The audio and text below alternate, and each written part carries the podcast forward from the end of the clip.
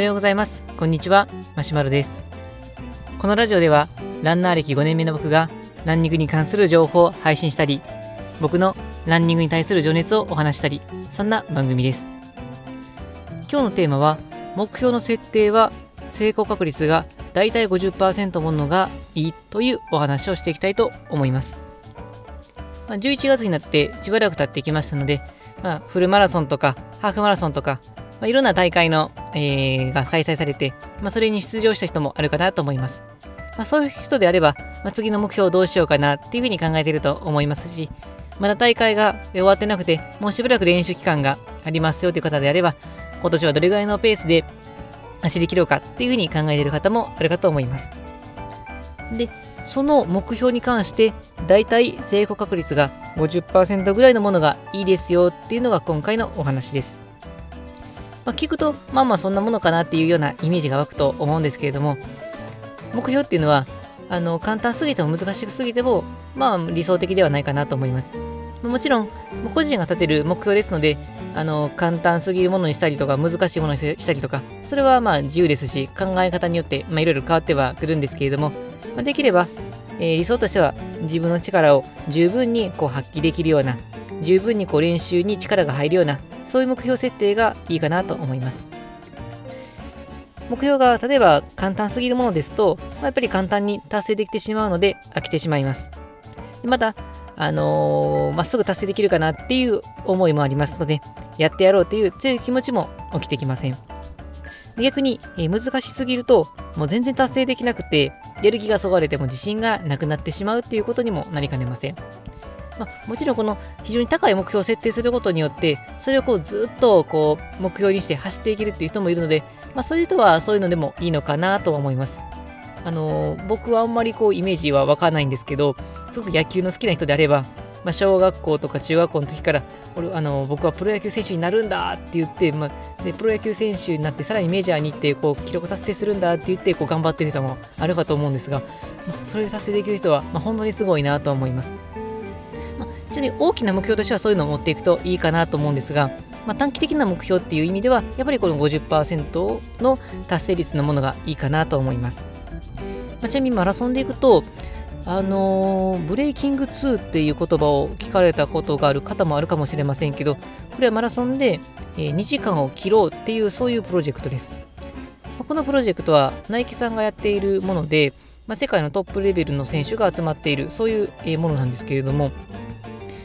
えー、っとですね、その中にはキプチョゲ選手っていう、まあ、おそらく今、現時世界記録の持ってる方なんですけれども、そういう方たちが目指しているのがブレイキング2マラソンで2時間切りをしようというものです。なのでこの2時間切りを目標にしていただくのは、まあ、それはそれで構わないんですけど、まあ、おそらく不可能なんじゃないかなと思います。そのキプチョゲ選手ですら、あのまあ、非公式には2時間切っているはずなんですが、公式では僕の記憶が間違ってなければ、まだ2時間切ってないはずですので、もし2時間切ることが、まあ、しかも公式の大会で2時間切ることができたら、あの世界トップになれますので、すごいんですけども、まあ、おそらく逆に無理っていう話になってくるかなとは思います。なので、まあ、さっきのこうあの続きの話でいくと、この2時間を切りたいで目標として、まあ、思いとして持っていくのはいいんですけれども、ただその手前として、今の現時点の、例えば今シーズンとか、この1年間の目標としては、成功確率50%のものがいいかなと思います。成功確率50%で、本当にこの絶妙なところで、いわゆるこの五分五分っていうのは、ある程度力があっても、まあ、その日の、まあ、マラソンであれば、あのその日の、まあ、天候であるとか、対象であるとか、まあ、いろんなことで作用、いろんなことが作用して、まあ、達成できたり、逆に達成できなかったりとか。で、まあ、五分五分っていうのは練習もしっかりとしておかないと逆に達成できない。でもしっかりとすればなんとか達成できる。そういう非常に絶妙な数値なんですね。まあ、そうなると、そういう目標を設定することによって、練習中も、いや、これではなんか、まだまだな、ちょっともう一歩頑張らないといけないなっていう、そのもう一歩行くっていう、そういうことにもつながりますので、まあ、非常に、あの、目標設定、成功確率50%っていうのは、心理面でも非常に有用な、そういう設定の仕方かなと思います。ただ、えー、と実際、成功確率50%のものっていうのは、具体的にどれぐらいかっていうのは、これはなかなかまあ難しくて次の問題になってくるんですけれども、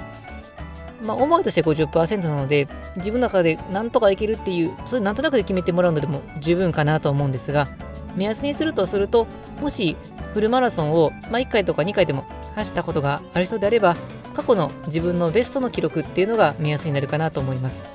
そのベストの記録っていうのは、まあ、その時の条件とか状況によったら、まあ、もうちょっと練習すればもう達成できそうかなっていうものであれば、その記録からさらに10分ないし15分、場合によっては20分から30分早めた数字っていうのが自分の中での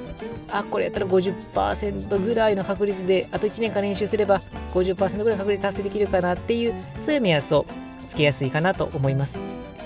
ただまだそういうフルマラソンとかも出たことないですよっていう方であれば、練習の時に例えば5キロとか10キロとかあのそういうフラマラソンと比べると短い距離をその自分の全力を出し切って走ってみることによってその、目安を分かることができます。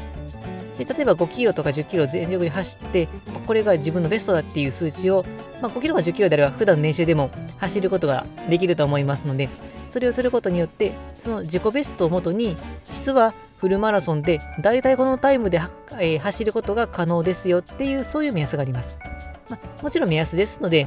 5キロというこう、まあ、マラソンからすると短い距離をで走れたとしても、40キロ走れるかどうかっていうのは別の問題ではあるんですが、目安にはなります。で、その目安っていうのは、えっ、ー、と、まあ、ランナーの、まあ、ある意味走力レベルを測ってる数字で、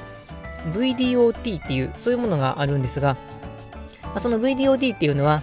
その5キロないしは10キロとか、ハーフとかいうのを走った時に、自分のそのベストの数値をもとに算出する走力のレベルです。で、その VDOT をもとに、じゃあフルマラソンで走ったとすると、大体どれぐらいで走れるのかっていうのは、タイムとしてあの算出することができるので、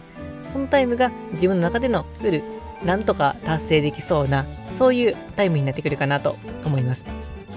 まあ、この VDOT っていうのは、まあ、初めて聞いたという方もあるかもしれませんので、これは僕のブログに書いてますので、よければ参考にしていただけたらなと思います。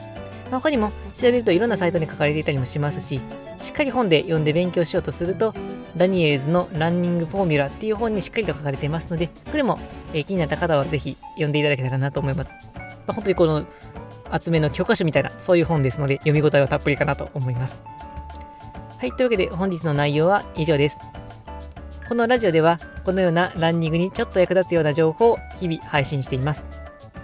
また僕はブログやツイッターでも情報発信していますので、まあ、ツイッターもフォローしていただけると嬉しいです。それでは今日もしっかりと目標を立てて元気に楽しく走っていきましょう。それではさようなら。